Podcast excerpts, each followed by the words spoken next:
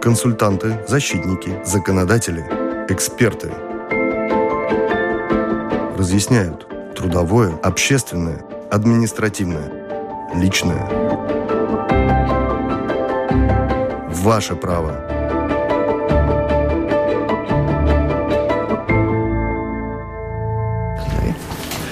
Здравствуйте. У микрофона автор ведущая программы «Ваше право» журналист Валентина Артеменко, оператор прямого эфира Уна Лейманы.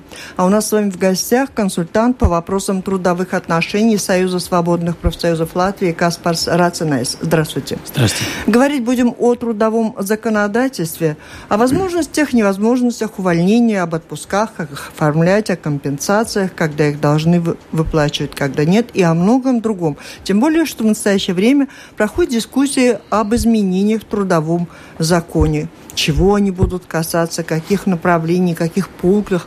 Может быть, это нам важно с вами сегодня знать и учесть, и учитывая возможные изменения, как-то оформлять э, свои отношения с работодателем или работодателю с работником надо в особой форме. Вот об этом во всем узнаете, я надеюсь, и на наши с вами вопросы успешно ответит Каспар Сарацина. Слушатели можете присылать свои, свои вопросы по электронной почте с домашней странички Латвийского радио 4, либо по телефону 67 227 440, и, как обычно, программа «Ваше право» принимает ваши звонки звонки, ваши вопросы. Ну, я надеюсь, вы уже поняли, тема нашей беседы сегодня трудовое законодательство. На эту тему вопросы и присылайте или звоните по телефону 67 227 440. Итак, начнем, может быть, как раз с того, трудовое законодательство, закон, почему мы говорим о том, что готовятся изменения, в связи с чем и кого касаются. Да, а, изменения в законе о труде будет, это уж точно. А, есть всякие предложения. Сейчас началась а, дискуссия в Министерстве благосостояния. Есть вопросы, которые связаны с директивами. Ну, они очень такие, ну, не для всех, они только для моряков – но а, остальные вопросы, они а, вопросы, которые а, захотели работодатели и профсоюзы. Насчет основных вопросов есть две спорные вопросы. Первый насчет компенсации за сверхурочные. Сейчас в законе сказано, что работодатель за сверхурочные часы должен платить дополнительную плату 100%. А, но а, работодатели хотят что а, снизить этот объем на 50%. Эти изменения работодатели уже хотели с 2013 года, но у нас была такая договоренность в Сайме, что если работодатель или работник не может договориться, тогда эти изменения в законе не будет. Итак, нам дали, э, в принципе, э, возможность э, с профсоюзом, профсоюзом, с работодателем договориться насчет какой-то редакции, которая была бы удовлетворена для всех, но так и компромисс мы не могли найти. И тогда Министерство благосостояния решило, что она берет как-то инициативу в своих руках и придумала редакцию такую, что за первые две часы, которые сверхурочные, работодатель должен будет платить только 50%. Если э, у работника э, нормальное рабочее время, э, и по закону это 8 часов, и он будет работать сверхурочные часы, тогда за первые 2 часы работодатель будет платить 50%, но за третий и четвертый час э, э, 100%. А, это если а, нормальное рабочее время. А, но есть работники, у которых есть суммированное рабочее время. Что это означает? Что они в одной неделе может работать, например, 56 часов, на остальное 20 часов. Но есть так называемый отчетный период – в законе это сказано, что этот период один месяц, и в конце месяца работодатель смотрит, а, сколько было рабоч... А, нормальное рабочее время за весь месяц и сколько работник конкретно отрабатывал. И тогда в конце месяца, если являются сверхурочные часы, тогда за первые 20 работодатель хочет платить 50%, а остальные уже идет как за 100%. Если у работа, работника будет отчетный период, например, 3 месяца, и по закону в договоре так можно договориться, тогда э, сверхурочные будет считаться в конце этого периода, в конце после трех месяцев, но платить работодатель должен будет за э, каждый месяц. Что это означает? Что, в принципе, если сейчас э, работодатели хотели суммированное рабочее время, чтобы э, как-то излīdzināt эти, выровнять, выровнять эти, эти часы, чтобы в конце не было сверхурочной, тогда если э, насчет, э, если будет э, изменение, тогда работодатель должен, должны будет каждый месяц контролировать сколько часов и первые 20 оплатить как 50%. Но то, что я хочу сказать, что э, эти, э, эти изменения еще не в силе и идет э, разговоры и э, профсоюзы э, против этих изменений, потому что не можно так э, брутально просто посмотреть, сколько в Литве, сколько в Эстонии или в Польше, и тогда сказать, что нам надо то же самое. Здесь надо смотреть, какая у нас зарплата, какой необлагаемый и так далее, сколько реально работники получают на руки эту сумму. Угу. И тогда э, все эти изменения надо смотреть в контексте так же, как э, Министерство финансов, она, э, когда думает насчет э, изменений в налогах, она должна смотреть всю систему комплексно. Не можно просто вырвать какой-то цифр и тогда просто сравнивать с другими. Так что борьба будет, и профсоюзу Когда будет... эти изменения, вы думаете, планируются и будут ну, уже обсуждаться в Сейме? в министерстве есть а, так называемый сасканешен, а, согласование. А, процесс согласования, и тогда будет видно, что министерство, какие аргументы она слышала, какие не хочет слышать, и тогда, если будет какие-то несогласия, тогда это идет на кабинет министров. Ну, во-первых, госсекретарь потом а, кабинет министров. И если не будет там а, даже соглашения в кабинет министров, тогда а, закон идет на парламент. И я думаю, что ну, не раньше, чем лето он пойдет только в Сейм. Тогда пока мы работаем по трудовому мы... закону, да, да, да. который имеет э, сейчас в силе, о нем тогда будем говорить, о его нормах, которые касаются сегодня людей, которые работают. То, о чем мы с вами и договаривались об особенностях, э, о чем надо помнить и знать уже сегодня. Вы можете, может быть, э, когда слушатели тоже будут задавать вопросы, или я, ну, можно в конце через э, запятую ответа сказать, что эта норма будет меняться, в принципе, может быть изменена по-новому. Да, все, все изменения может будет угу. в силе. Э, не все изменения, о которых мы сегодня говорим, э, сто процентов будет. Но то, что я хочу сказать, что люди должны э, это слышать, чтобы они задумывались и чтобы они приняли участвовали в дискуссиях. Участвовали в дискуссии. Если а, они не согласны с чем-то, тогда пусть дает об этом знать, потому что а, предыдущий раз а, мы делали такую кампанию а, «Руки прочь от трудового закона». И мы тоже а, просили людей, а как вы считаете, надо ли снизить эту зарплату или нет? И мы получили больше, чем 20 тысяч подпись, и мы отправили сайм, а, и поэтому изменения не, не были в силе. Угу. Так что, чтобы не было так, что вот э, с первого там э, какого-то года будет изменение, и потом люди говорят, а почему вы нас не информировали, мы что-то бы вам помогли. Хорошо, мы с этого начали, закончим. Да. Еще раз напомним, что надо участвовать в обсуждении, угу. возможных изменениях. А сейчас говорим о нормах трудового законодательства, о правах, о обязанностях. Ну, я думаю, и тех, и других, и работников, угу. и работодателей. Вы, наверное, как юрист можете охарактеризовать нормы закона. Об отпусках, может быть, впереди лето, все ли по-старому, и права, обязанности, выбирать отпуск, идти в отпуск. Об этом расскажите. Да, основные принципы такие, что работодатель должен а, дать работнику отпуск 4 недели подряд. Что это означает? Что э, если э, работодатель хочет э, сни, ну, как это, сократить отпуск, он этого не может. Но есть такой вариант, что отпуск можно разделить две части. Э, во-первых, э, самое главное, что можно разделить только с соглашением работника. Если работник не соглашается, работодатель должен дать 4 недели подряд. Если он соглашается, тогда одна часть отпуска должна быть 2 недели подряд. Остальную часть можно разделить, как э, работодатель с работником хочет договориться.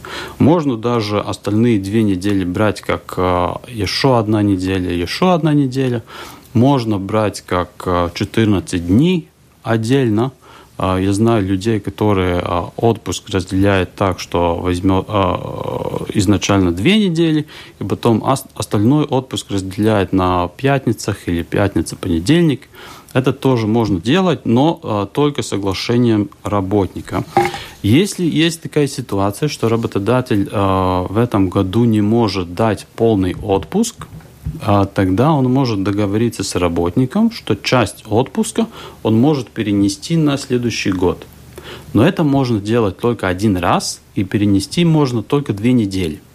Это означает, что две недели подряд у работника должно быть э, каждый год, остальные две недели можно перенести, но перенести только на один раз.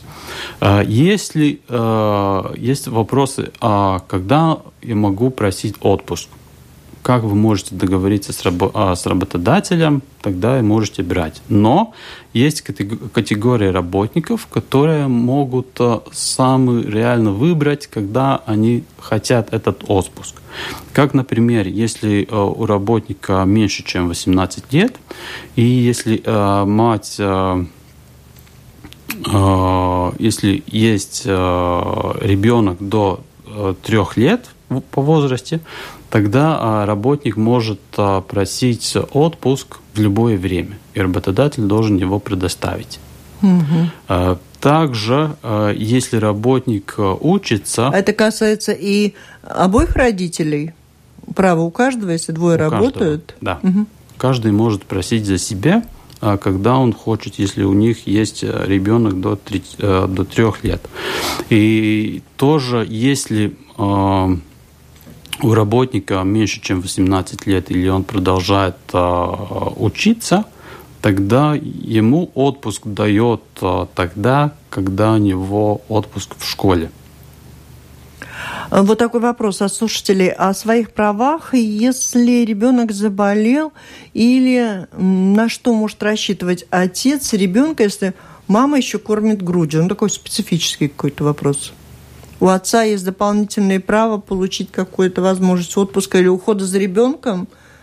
А, Да, теоретически есть такое право, что он может просить а, время, чтобы, а, ну, не время, а перерывы в работе.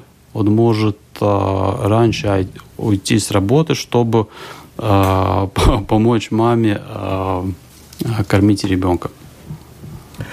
Как получить статус безработного, если официально уволить вас с работы работодатель отказывается, но и работу не предоставляет? Да, здесь вопрос о том, а, что означает отказывается. Работник, а, так же как и работодатель, а, может увольняться только в письменном виде. Что это означает? Что работник не может сказать, я здесь больше не хочу работать и просто уйти. Работник должен это сделать в письменном виде. Есть ситуации, когда а, работник написал заявление, и работодатель отказывается его принять. А, если есть такая ситуация, тогда работник должен а, через почту заказным письмом отправить это письмо. Еще вариант, и тогда этот устайкумс будет в силе в седьмом днем после э, подачи э, в почту. Что значит устойком? Это значит, он может считать себя уже уволенным? Ну, здесь ситуация немножко по-другому. Формально, да, но если он это сможет доказать. Что это означает? Если есть свидетели, которые могут подтвердить о том, что работодатель отказался принять э, документ об увольнении, он, так же как и работодатель, может составлять акт о том, что работодатель отказался этот документ принять, он может позвонить судебному исполнителю, заплатить 75 евро, чтобы судебный исполнитель фиксировал такой акт, но это очень дорого.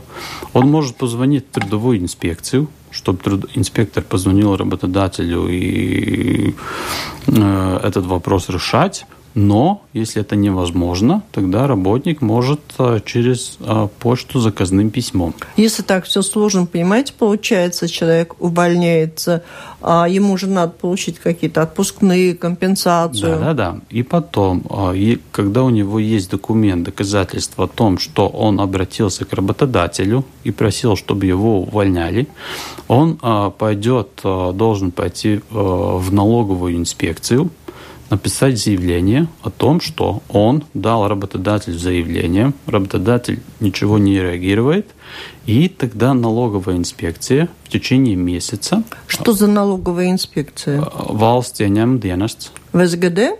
Да. Надо подавать такое да. заявление. Угу. И э, налоговая инспекция, она тогда сделает изменения э, в, дат, э, в, да, в базу данных том, что работник уволен. Но а, причина будет а, по а, собственному желанию. Да. Итак, второй вариант. Работник может обратиться в трудовую инспекцию, написать заявление о том, что он увольняется, работодатель не реагирует, и тогда трудовая инспекция составляет документ о том, что фиксирует эту ситуацию, трудовая инспекция может дать приказ работодателю, чтобы он э, выполнил этот устайкомс. И тогда уже, а, если... Ну и как, что ваша практика показывает, случаются ли такие еще вот споры неприятные, да, долгие? есть, были такие споры, и поэтому э, мы думали, как этот вопрос решать. Изначально налоговая инспекция сказали, извините... СГД, когда говорят налоговая. СГД. А, хорошо, СГД. Э, СГД сказал, что извините, в законе сказано, что вас уволить может только работодатель, мы чего не можем сделать. Ну, тогда были там переговоры, переговоры в конце концов договорились, что изменения в законе и э, налоговый э, СГД, э, СГД может такие изменения в базу данных сделать. И тогда работник может идти и получить статус безработного. Э, итак, мы говорим о трудовом законодательстве. Программа Латвийского радио 4 «Ваше право» в эфире. И у нас с вами в гостях консультант по вопросам трудовых отношений Союза свободных профсоюзов Каспар Сарацинайс. По электронной почте с домашней странички Латвийского радио 4 присылайте свои вопросы, либо звоните по телефону 67 227 440. Вот такой вопрос. Что делать, если неплатежеспособный работодатель не выплачивает зарплату? Это, наверное, самая сложная проблема. Неплатежеспособных немало все-таки. Да, а, вопрос о том, а, это процесс неплатежеспособности уже начан или э, фактически работодатель неплатежеспособен? Главное, зарплату но... не платит. Да, но здесь надо смотреть а, формальную сторону. Почему? Потому что у нас есть случаи, когда работодатель деньги не платит, но все знают, что он реально не платежеспособен. Но это не означает, что это также юридически. Что э, это означает, что в Лурсофте или э, дану, э, в базе данных надо посмотреть насчет этого работодателя. Если он официально э, еще формально работает, но процесс платежа неспособности не начен, тогда у работника есть две варианты. Первый он может сам подать э, в суд насчет э, работодателя процесс платеженеспособности. Но э, здесь система такая, что, во-первых, он должен платить госпошлину, во-вторых, так называемый депозит. Общая сумма больше, чем тысяч.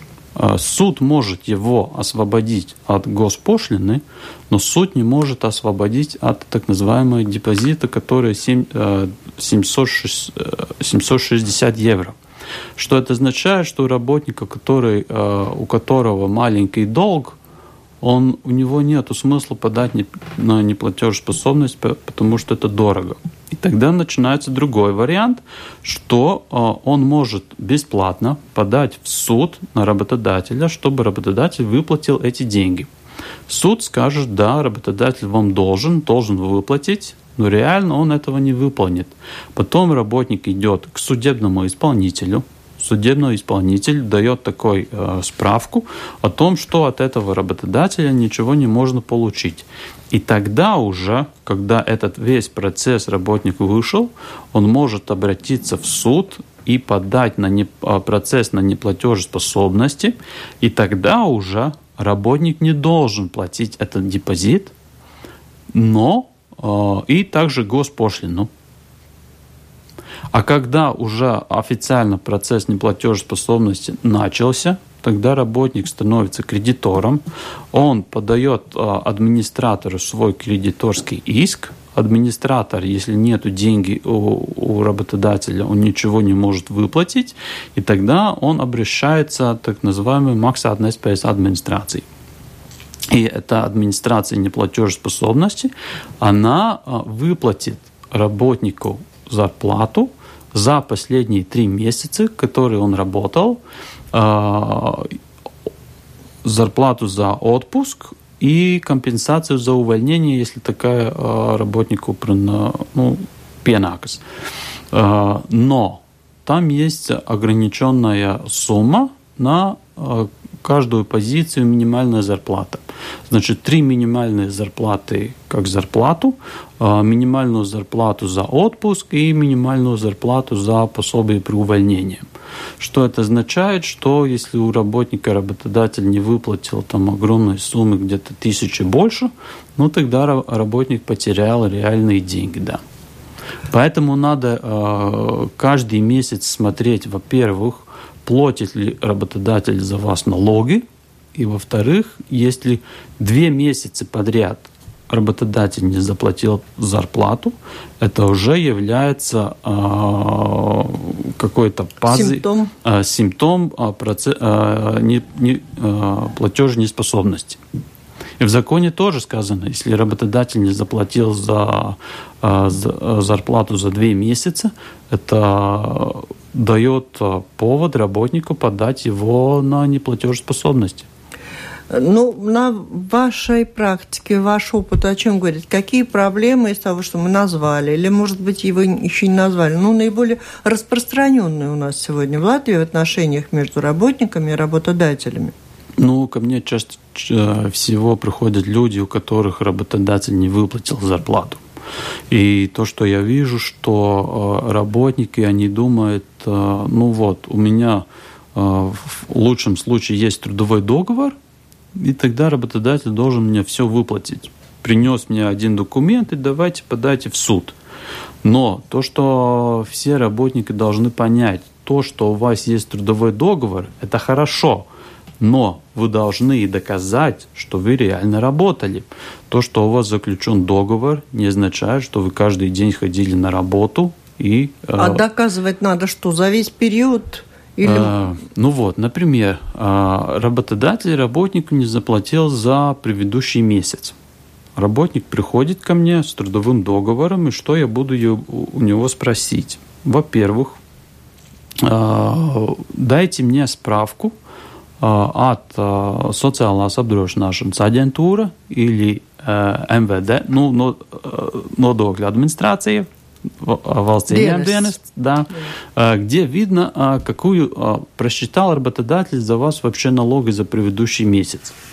Если там указано, что работодатель сумму, например, 500 евро насчитал, но только не заплатил тогда это элементарно. Мы в суде указываем, что работодатель указал сумму 500 евро, но эту сумму не заплатил. Это уже должен доказать работодатель, что э, заплатил.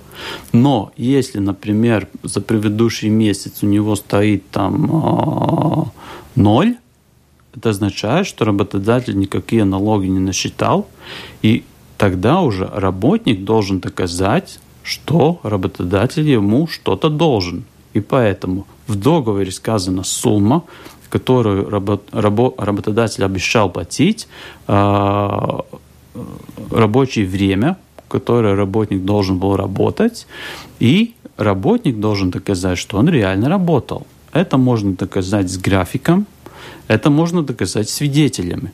Поэтому очень важно, чтобы у работника были, э, были доказательства э, насчет трудовых отношений. Можно использовать все.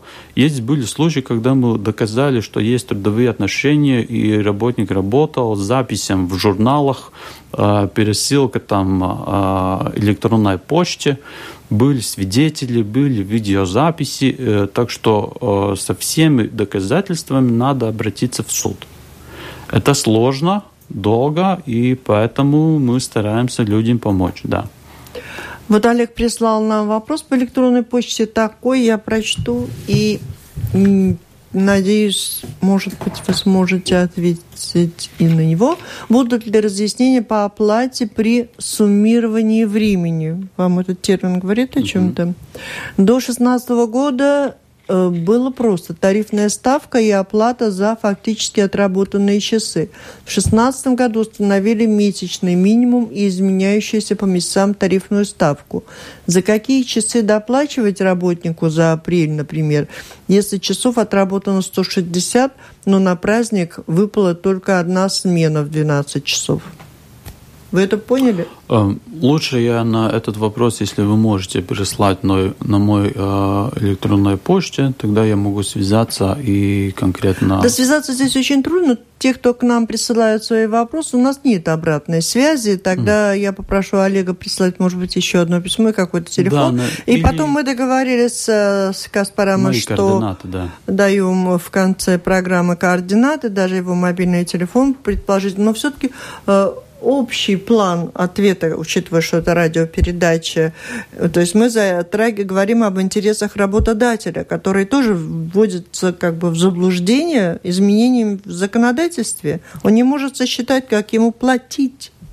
Ну, теоретически он э, может за... Э, просчитать, как это можно платить, потому что если у работника минимальная ставка, тогда он может посмотреть каждый месяц, э, какая была ставка этому работнику, и тогда сколько часов отрабатывал, так и насчитать среднюю зарплату.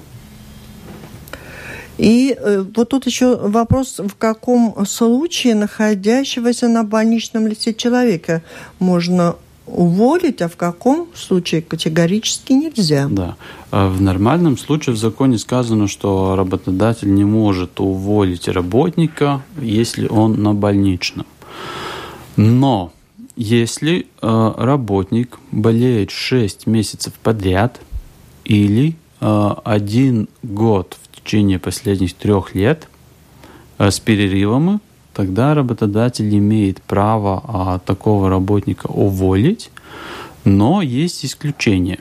Если этот больничный связан с правзаболеванием или э, из-за того, что был несчастный случай на работе, тогда работник может болеть хоть 10 лет подряд, и работодатель его увольнять не может. Но если нет правзаболевания, и это заболевание не связано с, с несчастным случаем на работе, тогда 6 месяцев подряд или один год в течение трех лет. А тогда увольняется как? А, работодатель... По какой статье? Да, да. Статья 101, первая часть, 11 пункт. И работодатель э, присылает письмо, ну, наверное, если работник болеет, тогда ему отсылает письмо, заказное письмо э, на его адрес и так и увольняет.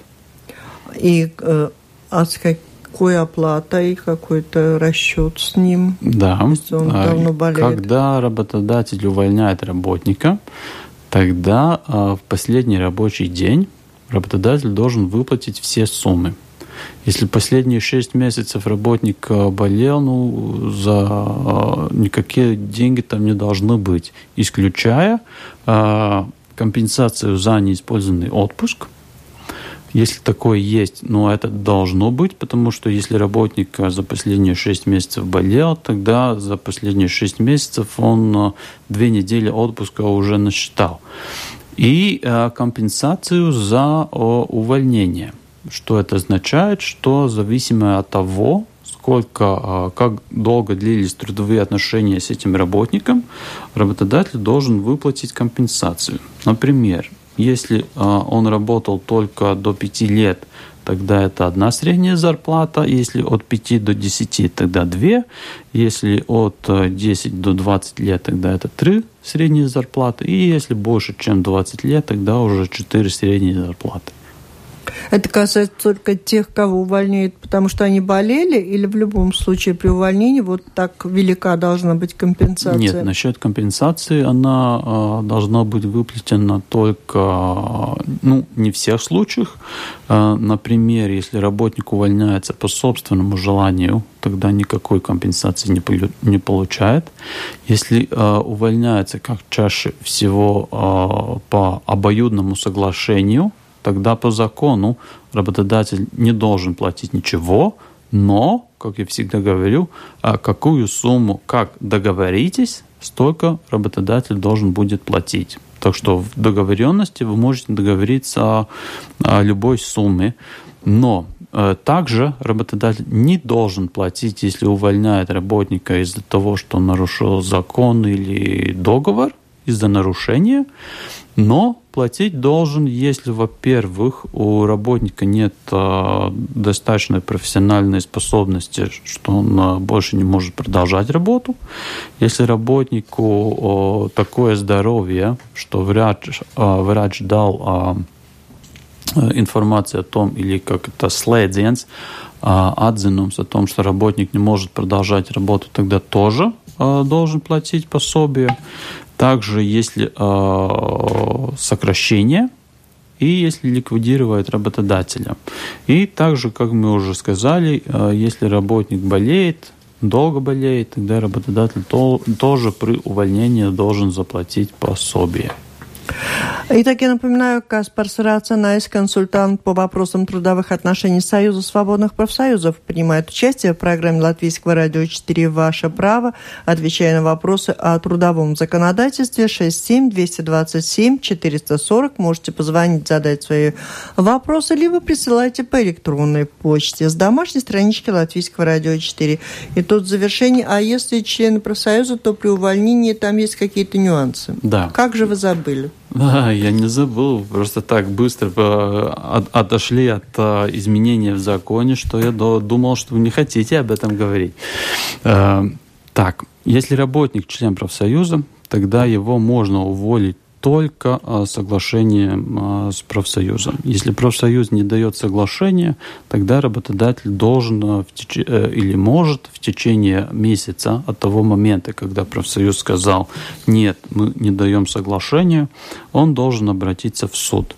Но не, э, не в всех случаях работодатель должен обратиться к профсоюзу.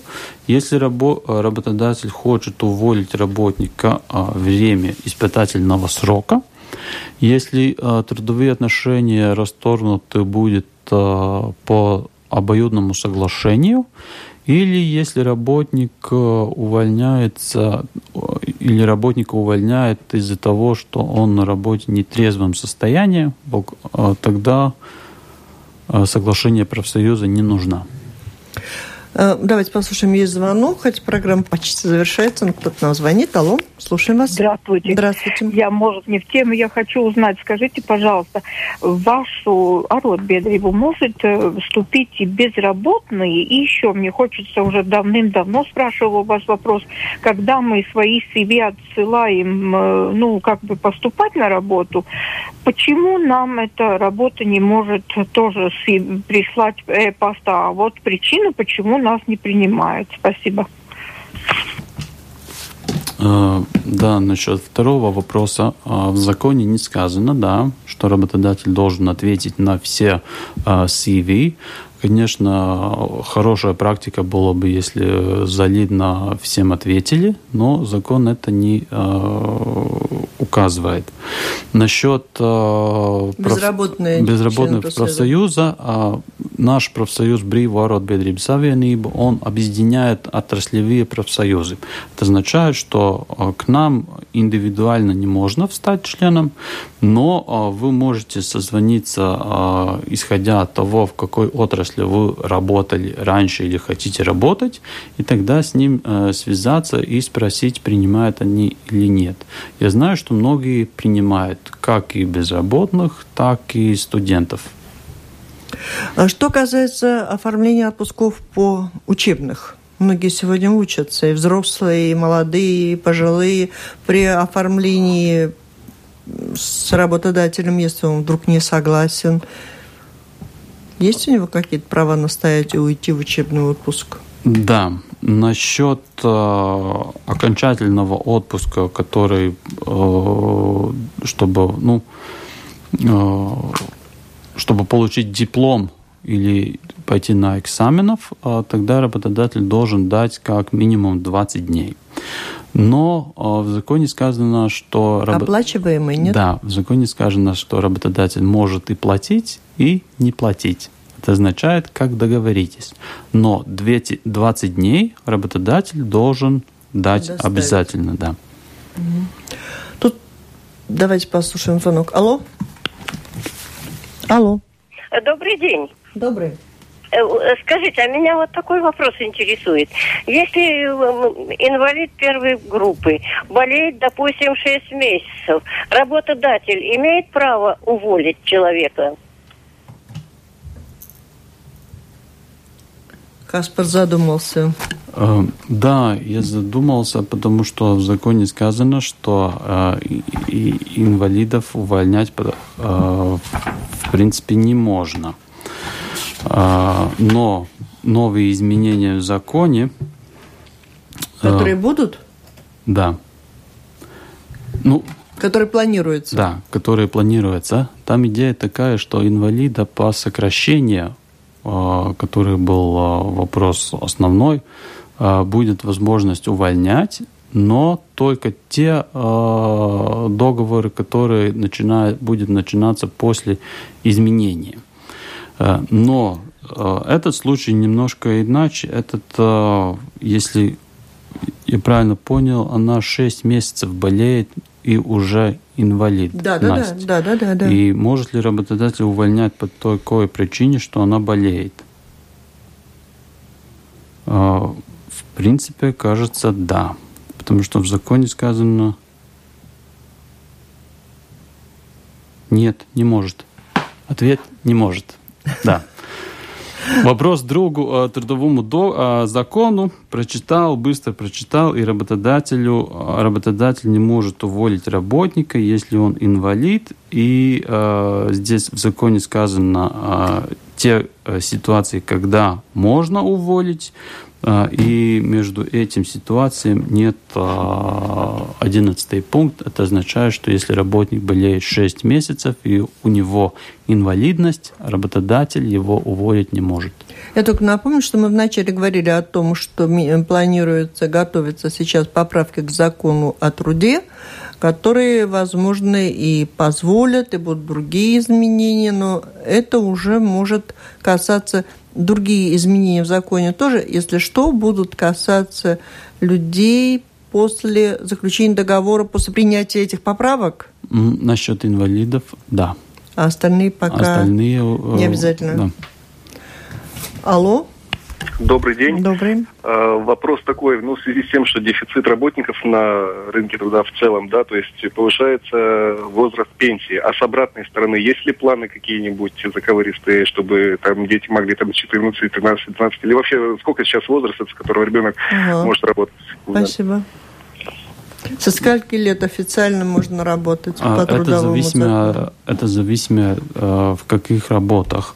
Э, в принципе, в законе сказано, что есть там, э, есть в законе учитано, э, какие работы может делать и дети, и пусауджи, подростки. подростки.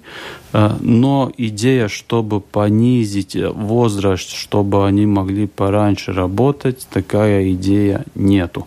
Потому Но что... он просил повторить, а со скольки лет сегодня работодатель вправе принимать на работу С какого возраста? Ну, это зависит в какие работы.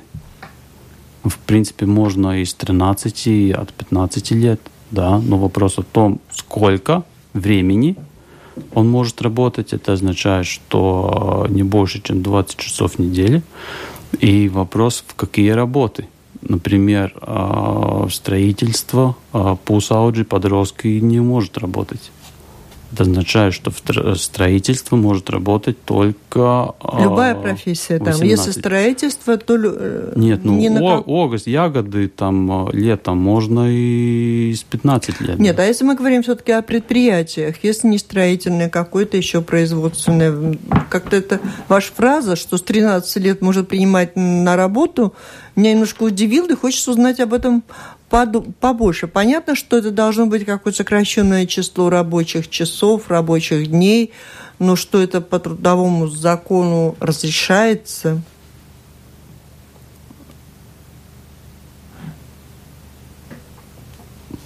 Да, ну, паузу не могу включить, потому что уже почти завершается. То есть найти вы сейчас сразу не можете, надо посмотреть, надо посмотреть трудовой да. закон угу. и понять, со скольки лет официально работодатель имеет право принять на работу. К нему может прийти молодой человек разного возраста. Ну, угу. хорошо, не 13, а если мы берем 15, он может взять на работу человека? Он может взять на работу, но он может взять на работу, когда, рабо... А, когда этот а, юнош а, не в школе, и там есть э, время, которое он э, может работать. Это, это будет э, точно не полное рабочее время. А когда неполное рабочее время, человек принимается на неполное рабочее время, зарплату работодатель должен платить за полное рабочее время или только за те часы, что работает и дни?